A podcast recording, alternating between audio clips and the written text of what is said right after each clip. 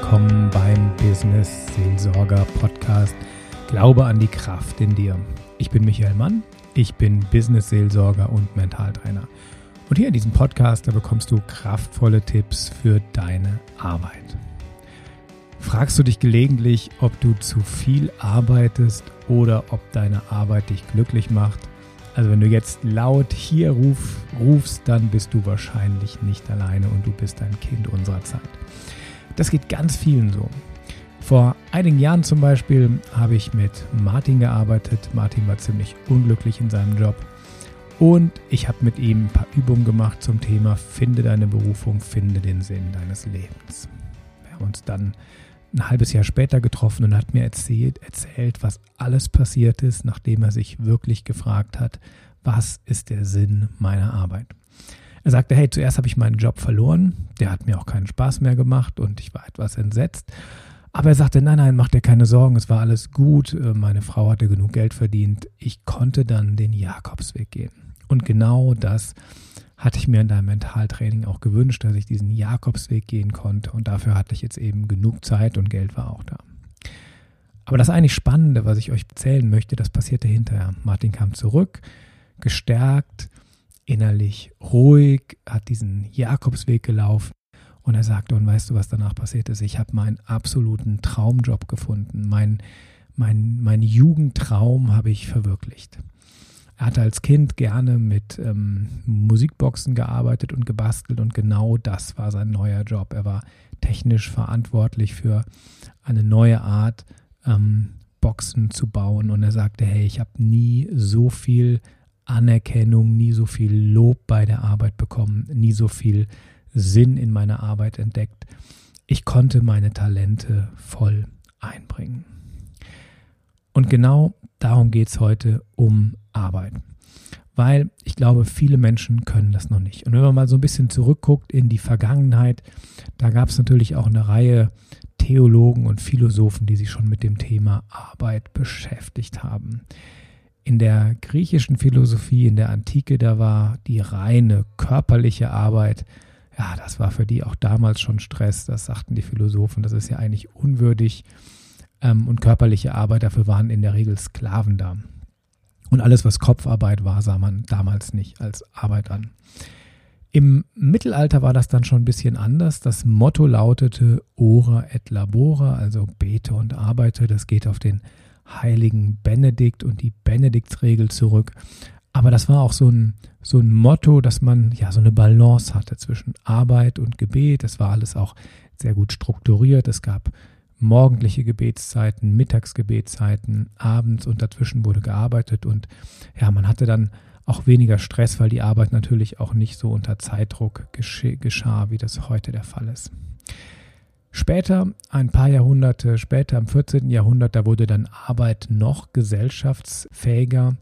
Die Reformation, die stand schon vor der Tür und da war es dann wirklich so weit, dass Müßiggang, Faulheit, die ja in der Antike noch hoch geschätzt war, die wurde dann immer mehr geächtet und das Arbeit wurde zum Ideal erklärt.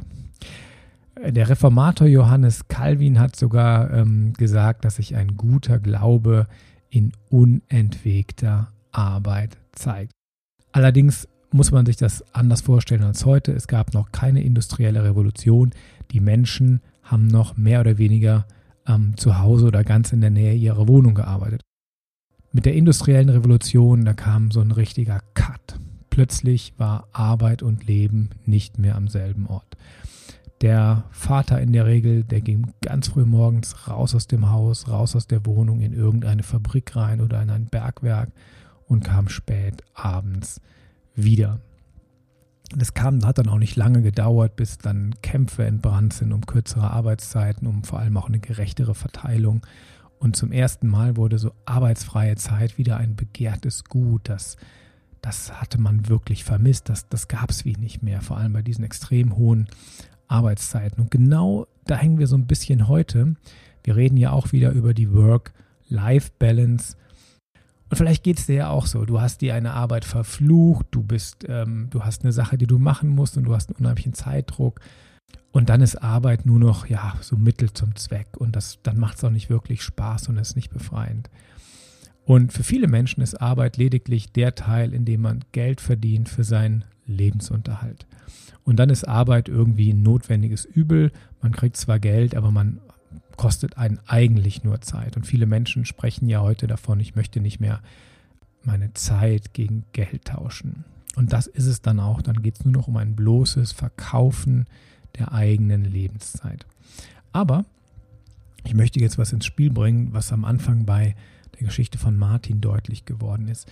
Arbeit bringt natürlich auch Selbstverwirklichung. Arbeit kann Sinn stiften und Sinn bringen.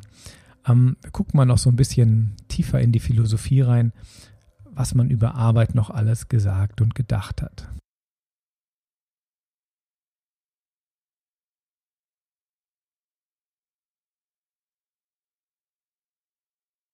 Hegel sagte, dass der Mensch, der menschliche Geist ja zu einem immer höheren Selbstbewusstsein sich emporschwingen will, entwickeln will. Und das kann er natürlich nicht nur, wenn er irgendwo zu Hause sitzt und nachdenkt und ein paar Sachen aufschreibt. Der muss das irgendwie tun, das muss es praktizieren, er muss es ausprobieren. Klappt das denn? Also wenn ein Unternehmer eine Idee hat und er gibt da seinen ganzen Schweiß und seine Arbeit rein und setzt die um, dann ist er ja auch stolz, dann hat er was geschafft. Und, und darum geht es ihm so. Das heißt, Selbstverwirklichung, das heißt, da ist jemand, der im Idealfall der ganzen Gesellschaft, dem ganzen Gemeinwohl dient und genau dafür wertgeschätzt wird. Weil die Leute, die einen richtig guten Job machen, ja, die werden von allen Leuten bewundert und sagen, wow, wie hat er das nur geschafft? Wie hat er das hingekriegt? Da möchte ich auch gerne hin. Und da beginnt Arbeit schon so ein ganz anderes Gesicht zu bekommen. Da ist es das, was dich ausmacht, das dich auszeichnet. Und wenn man Menschen trifft und dann kommt irgendwann die Frage, ja, was machst du so? Ja, ich mache das und das. Und dann ähm, sind die einen stolz drauf, was sie tun und die anderen häufig nicht so stolz.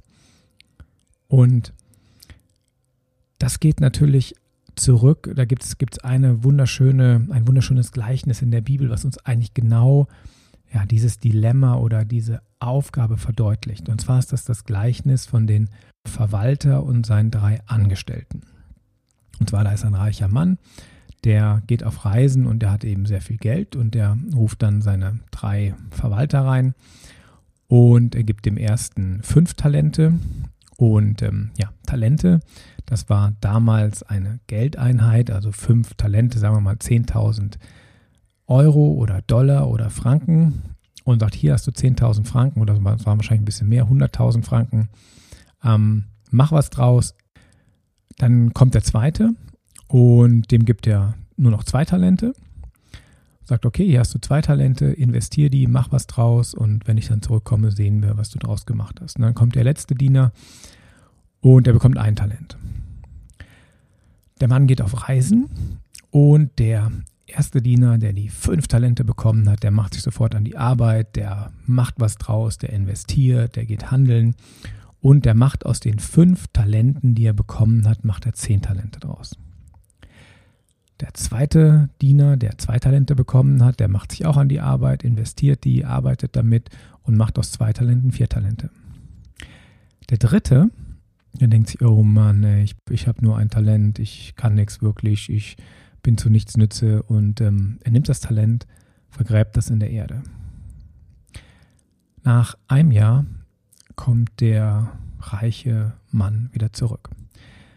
Der erste Diener tritt dann vor und sagt, Herr, du hast mir fünf Talente gegeben, sieh, ich habe zehn Talente draus gemacht. Und er sagt, wow, super, du bist ein toller Diener, klasse. Du hast hier im Kleinen einen guten Job gemacht, du bekommst jetzt eine größere Aufgabe hier von mir.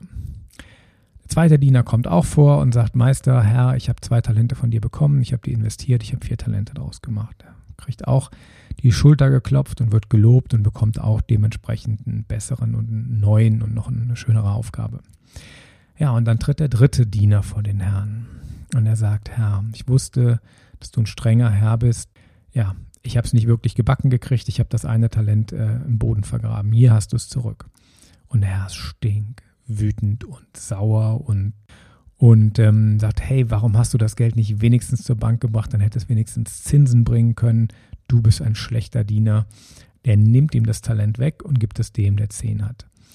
Ja, wer hat, dem wird gegeben und wer nichts draus macht, dem wird auch das bisschen, was er hat, noch genommen. Das ist das Gleichnis ähm, in der Bibel, was Jesus erzählt oder was ihm zugeschrieben wird. Und da geht es ja genau darum, dass wir so, eine, so einen inneren Antrieb auch haben, mh, mm, unsere Talente zu verwirklichen. Natürlich ist der Herr streng, aber der glücklichste von den dreien ist natürlich, ist natürlich ähm, oder die beiden Glücklichen sind die, die aus ihren Talenten was gemacht haben, die das verdoppelt haben. Das war auch wie so ein innerer Antrieb. Und der eine mit dem einen Talent, der war ja am Anfang schon direkt so, ja, so demotiviert, so nach dem Motto, Arbeit ist doof und es kommt ja eh nichts bei rum. Und ich glaube, das ist, da steckt ganz, ganz viel Weisheit drin über die Arbeit. Es kann sein, dass wir am Anfang vielleicht im Moment eine Arbeit machen, wo noch nicht so die Riesenanerkennung ist, aber wenn wir das gut machen, dann kann da wirklich mehr daraus werden. Ja, was ist denn eigentlich Arbeit? Was heißt das, ein Talent zu haben und das Talent zu vermehren? Also, würdest du sagen, es ist Arbeit, wenn eine junge Frau jeden Tag Fotos von sich selber und ihrem Leben auf Instagram hochlädt oder wenn sie Videos dreht, was sie in ihrem Leben so macht und die auf YouTube hochlädt? Oder ist Pokerspielen oder Schachspielen Arbeit oder Boxen? In der Regel ist es ja so, dass wir sagen, Arbeit ist dann Arbeit, wenn du gute Praxis hast, wenn du richtig gut darin bist. Also wenn du dein Talent entwickelt hast. Das heißt, es braucht gewisse Regeln, es braucht ein gewisses Training und irgendwann bist du einfach in deinem Gebiet richtig gut. Und ich glaube, das ist so das, was hier, was ja Spaß macht auf der Erde, dass wir Ideen nicht nur haben, sondern auch umsetzen müssen. Und daran scheitern ja viele. Viele Menschen haben Ideen und würden gerne. Aber wenn es dann darum geht, die Idee umzusetzen, dann merkt man, was Arbeit eigentlich ist. Es ist Reibung. Ähm, es gibt Widerstände. Ich muss an mir arbeiten, weil an der Arbeit komme ich ja in der Regel, ich treffe natürlich auf äußere Grenzen, aber in der Regel sind das immer Grenzen in mir drin. Meine Faulheit, wie in dem Gleichnis, wo der eine so direkt resigniert hat. Man lernt beim Arbeiten sich selber kennen. Und man merkt vor allem, es gibt ganz viele Möglichkeiten, wie ich mich so oder so entscheiden kann. Und es gibt jetzt zwei Arten von Freiheit, wie ich Arbeit anschauen kann. Ich kann natürlich Arbeit sehen als etwas, was mir Freiheit nimmt, weil da gibt es Arbeitszeiten, da gibt es ein Arbeitspensum, da gibt es äh, Pflichtenhefte, da gibt es Arbeitsverträge, so und so viele Tage Urlaub, aber nicht mehr. Und das ist so die negative Freiheit. Dagegen wehren sich viele. Aber es gibt ja auch die positive Freiheit nämlich selbstbestimmt sich für eine Tätigkeit zu entscheiden, sich selbstbestimmt ein Projekt zu suchen, sich selbstbestimmt zu verwirklichen und dem Leben ja einen Sinn zu geben und was Gutes für alle anderen zu machen.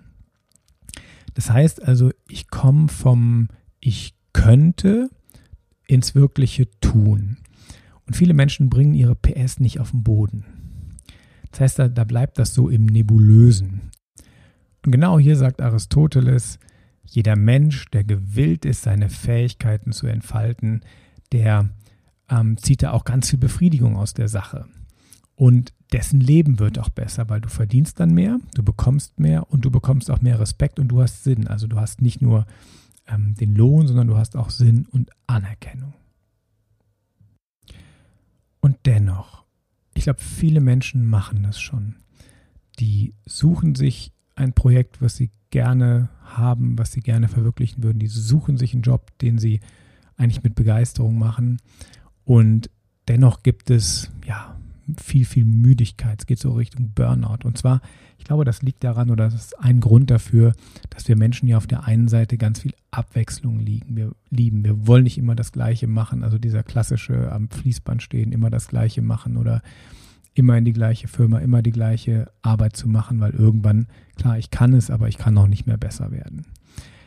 Das heißt, wir brauchen Abwechslung und haben davon heute auch in der Regel genug, aber auf der anderen Seite kippt das gerade wieder, weil wenn ich dauernd flexibel sein soll und muss, dann hat das natürlich auch ähm, ganz viele Schattenseiten, weil je flexibler Arbeit ist und je selbstbestimmter, dann wird sie natürlich auch immer unsicherer es gab so bis in die 80er, 90er Jahre hinein noch sehr viel oder sehr breit, sehr viel Sicherheit. Es gibt immer noch genug Leute, die viel Sicherheit in ihrem Job haben. Aber diese alte Sicherheit am Arbeitsplatz, die löst sich, hm, ja, gelinde gesagt, bei vielen Leuten auf. Der Druck, den wir haben, die Schnelligkeit, mit der wir arbeiten müssen, diese Unsicherheit, das ist eigentlich eine Zumutung. Und es führt in Erschöpfungszustände. Und das Krasse ist, obwohl wir immer weniger arbeiten, also rein von der Arbeitszeit her, haben wir mehr Stress denn je. Und zwar, weil es auch keine Sicherheit mehr gibt, auf die wir uns verlassen können. Also die Generation meines Vaters, unserer Väter, war klar, wir arbeiten hart, damit wir uns später mal was leisten können.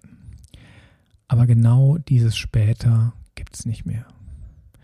Es ist unsicher geworden. Ich weiß nicht mehr, ob meine harte Arbeit von heute mir den Lebensunterhalt von morgen im Alter sichert. Und da kommt dann noch hinzu, dass ich Konkurrenz habe, dass ich so einen Selbstoptimierungsdruck habe. Das ist jetzt ein negatives Wort. In dem Gleichnis von den Talenten war ja auch ein gewisser Druck, dass ich gut werde, wo die Balance fehlt wo wir im Mittelalter noch von Ora et Labora gesprochen haben, wo man diese Balance hat, das fehlt heute. Und zwar, ich stelle ja nicht nur meine Arbeitszeit zur Verfügung, sondern ich muss mich heute im Arbeitsleben auch noch selbst vermarkten. Ich muss optimieren. Wir werden so gewissermaßen zu unseren eigenen kleinen Betrieben. Ja, und wir müssen dauernd fürchten, dass die Konkurrenz einfach besser ist als wir und dass sie an uns vorbeizieht. Und da ist dieser, ja, dieser moderne, dieser neue Kapitalismus, hat natürlich auch hier wieder Schattenseiten. Das heißt, diese Flexibilität, die wir ja begrüßen, die ja schön ist, zerstört natürlich auch ein hohes Maß an Sicherheit. Und ja, wie kann man aus diesem Dilemma wieder rauskommen? Ein Lösungsansatz dazu ist die Idee des bedingungslosen Grundeinkommens. Die Idee ist nicht neu, die Idee hatte schon äh, Thomas Morus, das war ein Theologe, er war ein Staatsmann und er lebte im 16. Jahrhundert in England. Und er hat dieses berühmte Werk Utopia geschrieben. Und Utopia ist die erste Utopie, die auch eben von einem bedingungslosen Grundeinkommen spricht. Die Sache hat noch einen klitzekleinen Haken und da möchte ich mit euch mal reingehen. Es gibt ähm, die, also die, die Grundfrage ist, ob jemand, der arbeitslos ist und genug Geld hat, um dann Zeit zu haben, was Sinnvolles zu tun, ob das alleine funktioniert. Und da gibt es verschiedene Ansätze. Ich glaube, dass das bei Leuten, die sehr motiviert sind, funktionieren kann. Ähm, man geht aber von Studien aus, wo man denkt, wenn eben dieses Sinnstiftende fehlt, wenn ich, wenn ich kein Problem mehr lösen muss, dann falle ich in ja, in so ein, in so ein Loch rein, in so eine Lethargie rein und macht gar nichts mehr. Und wenn man so komplett eingepempert ist und in Watte gepackt ist, dann hat das auch ja wirklich negative Folgen. Wenn man ja emotional wird man dann wirklich auch antriebslos. Dann gibt es den sogenannten Bore-out. Da gibt es dann verschiedene Studien zu. Das heißt also, der eine Weg, also dass man einfach Geld mal rausknallt, dass alle genug haben, das könnte sein, dass das noch nicht genau die richtige Lösung ist. Also ganz krass ist das, wenn jemand gar nicht mehr arbeitet und er keinen sozialen Beitrag mehr leistet, dann hat er auch nicht mehr das Gefühl, etwas geben zu können. Und wir Menschen, wir wollen ihr helfen, wir wollen was Gutes tun. Interessanterweise sagen genau das Gleiche auch all die Menschen, die in ihrem Leben so erfolgreich gewesen sind, dass sie nicht mehr arbeiten müssen, weil in dem Moment, wenn sie, wo sie gar keine Arbeit mehr haben, sagen sie, okay, da muss ich irgendwie ein Hobby machen, ich muss ja doch irgendwas tun. Also, das heißt, wir Menschen brauchen, ja, brauchen was zu tun. Das heißt, anstatt unser Leben in Work und Life zu trennen, wäre es doch viel schlauer, wenn wir wieder Work und Life miteinander integrieren. Ich stelle mir das so ein bisschen vor wie in einem mittelalterlichen Kloster, wo ja die Arbeit und die Gemeinschaft und die Spiritualität unter einem Dach waren. Das natürlich nicht in einem Gebäude, sondern schon jeder ist in seinem, in seinem Umfeld, in seiner Firma oder im Homeoffice. Aber er guckt, dass du, dass du das, was du tust, als etwas ansiehst, was unserem Gemeinwohl dient. Und in den Zeiten, also der Problem ist ja, dass wir unheimlich diszipliniert sein müssen mit unseren Arbeitszeiten. Das, was im Kloster dann die Glocke gemacht hat, wo alle wussten, jetzt wird aufgestanden, jetzt wird gebetet, jetzt wird gearbeitet, jetzt ist Pause, das fehlt heute. Und wenn ich dann am Computer sitze und ich habe Druck und da kommt noch eine E-Mail und noch ein Projekt und ich habe einen Abgabetermin, dann arbeite ich und arbeite ich und arbeite ich über mein natürliches biologisches Maß hinaus. Weil wir Menschen sind so, dass wir Pausen brauchen dass wir, wenn wir hart intellektuell gearbeitet haben, was für unseren Körper tun müssen, was für unsere Energie tun müssen, etwas zur emotionalen Reinigung tun müssen. Das hieße, ich würde das ähm, anregen, dass man in seinem Arbeitsalltag Pausen macht, wo man meditiert, Pausen macht, wo man an die frische Luft geht, Pausen macht, wo man beim Mittagessen andere Menschen trifft, in, in Kontakt geht und dieses ganze, ich glaube nicht, wir brauchen eine Balance zwischen Arbeit und Leben, sondern eine Integration. Und dann natürlich eine Harmonie, die durch den Tag durchgeht. Genau das wünsche ich mir, dass man das in seinen Arbeitsalltag schon integriert, dass man morgens erstmal mit einer guten Meditation startet, dass man eine Vormittagspause macht, wo man, wo man wieder runterkommt, dass man seine Arbeit immer wieder unterbricht, um, nicht um die Arbeit zu unterbrechen, sondern um sie wieder rückzubinden an das eigene Herz, den großen gemeinsamen Sinn, weil wir, wir tun, wir tun, wir tun, aber wir merken ja, also die Menschen von uns, die, die müde sind, es gibt diese Fatigue-Syndrome, diese Burnout-Syndrome, die merken ja, dass es, sie strengen sich an, aber es, es kommt nicht wirklich zu einem Ziel. Und ich glaube, wir brauchen also eine selbst auferlegte, ja, so ein Tagesrhythmus, ein Tages, Tagesrituale, dass wir Zeiten haben, in denen wir arbeiten, Zeiten haben für die Spiritualität, Zeiten haben, wo wir uns über den Sinn unserer Arbeit Gedanken machen und dass wir so Arbeit und Leben ineinander integrieren. Wir sind keine Maschinen. Wir sind Menschen und wir sind Menschen mit ganz vielen verschiedenen Bedürfnissen. Und ich glaube, an dem Punkt, wir sind im Moment an einem Punkt, wo wir genau hier arbeiten dürfen. Wie kann ich Spiritualität, Leben und Arbeiten sinnvoll ineinander integrieren? Vielleicht kann man das mit einem ganz bekannten technischen Bild nochmal verdeutlichen, was ich meine. Du hast wahrscheinlich ein Handy und dieses Handy hat einen Akku. Und der Akku hält eine Weile und irgendwann musst du diesen Akku an den Strom anschließen damit er wieder aufladen kann. Und genau diese Akkuzeiten, die braucht unser Körper und unsere Seele, damit unser Geist und unser Verstand danach dann wieder ordentlich arbeiten kann. In diesem Sinne, ich wünsche dir eine, einen wunderbaren Arbeitstag. Ich wünsche dir, dass du Sinn bei deiner Arbeit findest, dass du sinnvolle Pausen einbauen kannst, dass du Spiritualität und Arbeit unter einen Hut bringst.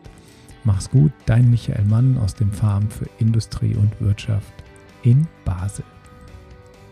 Ja, und wenn dir dieser Podcast gefallen hat, dann schau doch mal vorbei im Farm für Industrie und Wirtschaft auf der Website oder bei mir auf den Social Media Kanälen.